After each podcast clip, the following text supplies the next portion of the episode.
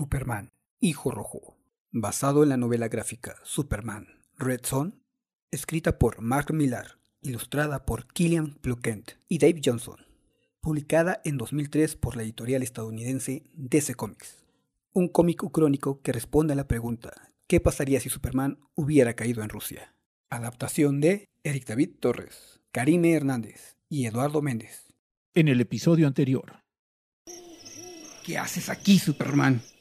Has estado actuando de forma bastante irracional. ¿De qué estás hablando, idiota? Ni siquiera me conoces. ¿Por qué tener a Piotr Rostov de guardaespaldas? No noté los poderes hasta unas semanas después de cumplir 12 años. Lo primero que se desarrolló fue el superroído. Hasta ese momento fui un niño normal, como todos. Eso es fácil decir cuando puedes volar por los cielos. ¿Oíste hablar de la purga de la semana pasada? Solo recuerdo a ese chico. ¿Qué mirras, niño? Las balas también pueden matar a los niños pequeños. Fuera de mi vista. Tus padres han muerto. Maté a sus padres. Estoy harto de esto, Superman. Tu interferencia será lo peor que nos ha sucedido a los dos. Sabes que vas a hacerte daño, de verdad. Dios, he hecho algo tan horrible. Episodio 5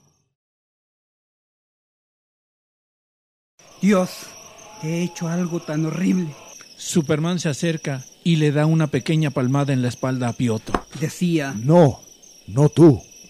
A tres kilómetros, alguien me pide ayuda en Moscú. Espera aquí. Superman se marcha volando a toda velocidad, mientras Rostov se queda de pie en el campo, triste, de frente al espantapájaros. ¡Superman! ¡Ayuda! Ya no sé tiempo. ¡Llamen a un médico! ¿Qué sabe Superman de medicina? Dentro de una habitación, sobre la cama se encuentra Stalin recostado, dándole pequeñas convulsiones, mientras un general le sostiene la cabeza con su brazo. A un costado de Stalin se encuentra un plato de comida vacío y una copa de vino derramándose por la cama. Los acompañan tres generales más que se encuentran muy preocupados y consternados por la situación. Es Superman, puede hacerlo todo. Se mira a Superman pasar volando sobre el Kremlin y llegando a su biblioteca. A la velocidad del sonido se pone a leer todos los libros de medicina que encuentra. Un par de minutos más tarde, súbitamente Superman irrumpe en la habitación donde se encuentra Stalin. Caballeros, creo que el sistema respiratorio del camarada Stalin está bajo ataque por envenenamiento de cianuro. Ya le expliqué al equipo médico que lo tengan completamente monitoreado, mientras trabajo en un antídoto efectivo. Una hora más tarde, al palacio llega Piotr Rostov. Aún sigue sin camisa, cubierto solo por su gabardina. Entra corriendo y llega hasta la habitación de Stalin, donde tres guardias se encuentran custodiando el lugar. Lo siento, capitán, pero no puede pasar. ¿Quién demonios te crees para decirme que puedo ir o no? Sal de mi camino antes de que te mande a contar copos de nieve a Siberia. Piotr abre la puerta sin siquiera tocar previamente. Padre, Dios. En el dormitorio se encuentra Superman con una jeringa en la mano, ya sin su saco de gala militar y remangadas las mangas de su camisa. Piotr entra y camina directamente hacia Stalin. ¿Sabes? Siempre lo había visto de pie. Es tan horrible verlo tan pequeño, vulnerable. Parece una muñeca rota. Superman mueve la cabeza, se cruza de brazos y solo observa al capitán. El capitán Rostov quedó destrozado tras la muerte del viejo. Todos lo recordamos. No descansó hasta encontrar al hombre que lo envenenó y matarlo en público, en la Plaza Roja. Estuve tan concentrado en todos esos hechos que no prestaba atención a lo que sucedía en otras partes. Mientras tanto, al otro lado del mundo, en Metrópolis, dentro de las instalaciones de laboratorios Star, Es increíble. Me siento como en el escenario de una peli de ciencia ficción o algo así. ¿Cómo es posible que hayan construido todo esto? Porque el mundo que conocemos se hace cada vez más imposible, agente Olsen. dentro del laboratorio privado del doctor Lex Luthor, hay mucho movimiento.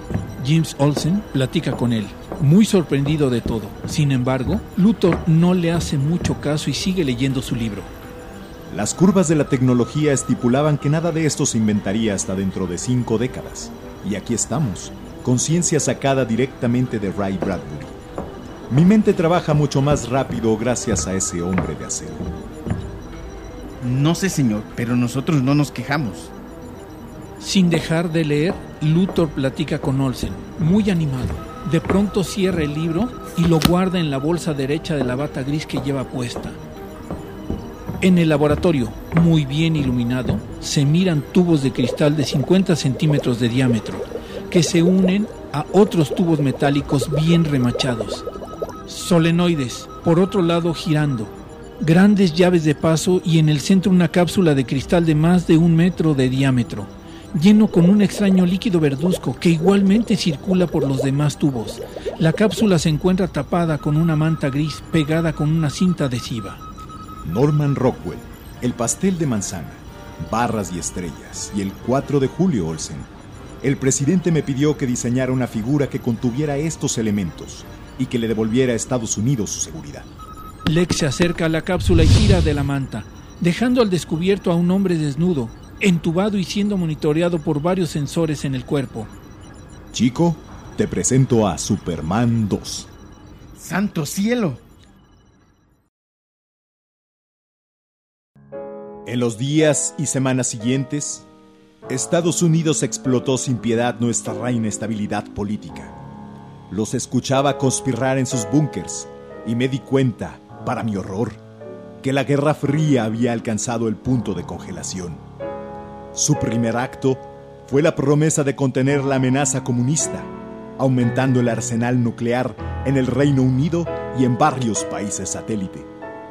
Esta promesa fue reforzada por la confirmación oficial de que los Estados Unidos de América habían desarrollado un duplicado de Superman.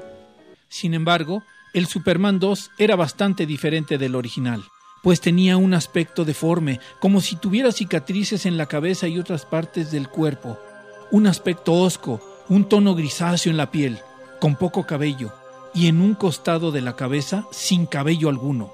Portaba un traje azulado parecido al de Superman, pero en el pecho, dentro de un escudo, llevaba las letras US en mayúsculas. La muerte de Stalin había dejado un gran vacío en nuestro país. La jerarquía del partido me pedía que lo llenase. Pero esta era una tarea a la que yo me mostraba reacio. En el Soviet Supremo, Superman pasaba a la tribuna enmarcada por su gran escudo justo a las espaldas de él. Habla frente a toda la jerarquía del partido. ¿Por qué el haber nacido con privilegios me hace perfecto para ser líder de la República Soviética? Lo siento, camaradas, pero esta idea se contradice directamente con todo en lo que siempre he creído.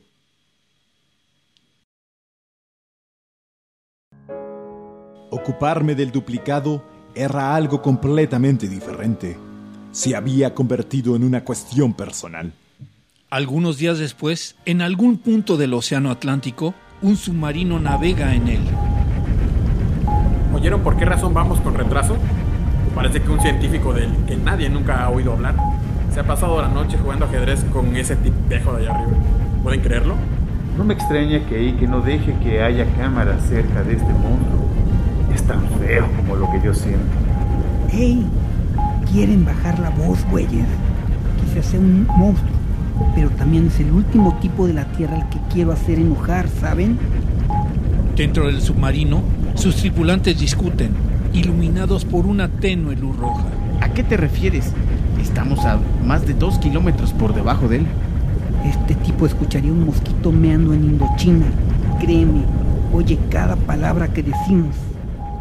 Fuera del océano, el Superman americano volaba a la par del submarino, sin gesto alguno en el rostro. De pronto, frente a él aparece el original Superman, cruzado de brazos, con su traje oscuro y su capa roja ondeando por el viento. Continuará. Voces de los personajes. Narrador. Tenoch Aguilar. Superman. Alexander Delarge, Piotr Rostov. Eric David Torres. Lex Luthor. Alexander Delarge, Jimmy Olsen. Francisco Franco. General 1. Miguel Márquez. General 2. Doctor Cocoon. General 3. Eric David Torres. Guardia del Crimen. Francisco Franco. Marino 1. Raúl El Nada Ramírez. Marino 2. Miguel Márquez. Marino 3. Eric David Torres. Postproducción. Elena Mejía. Eric David Torres.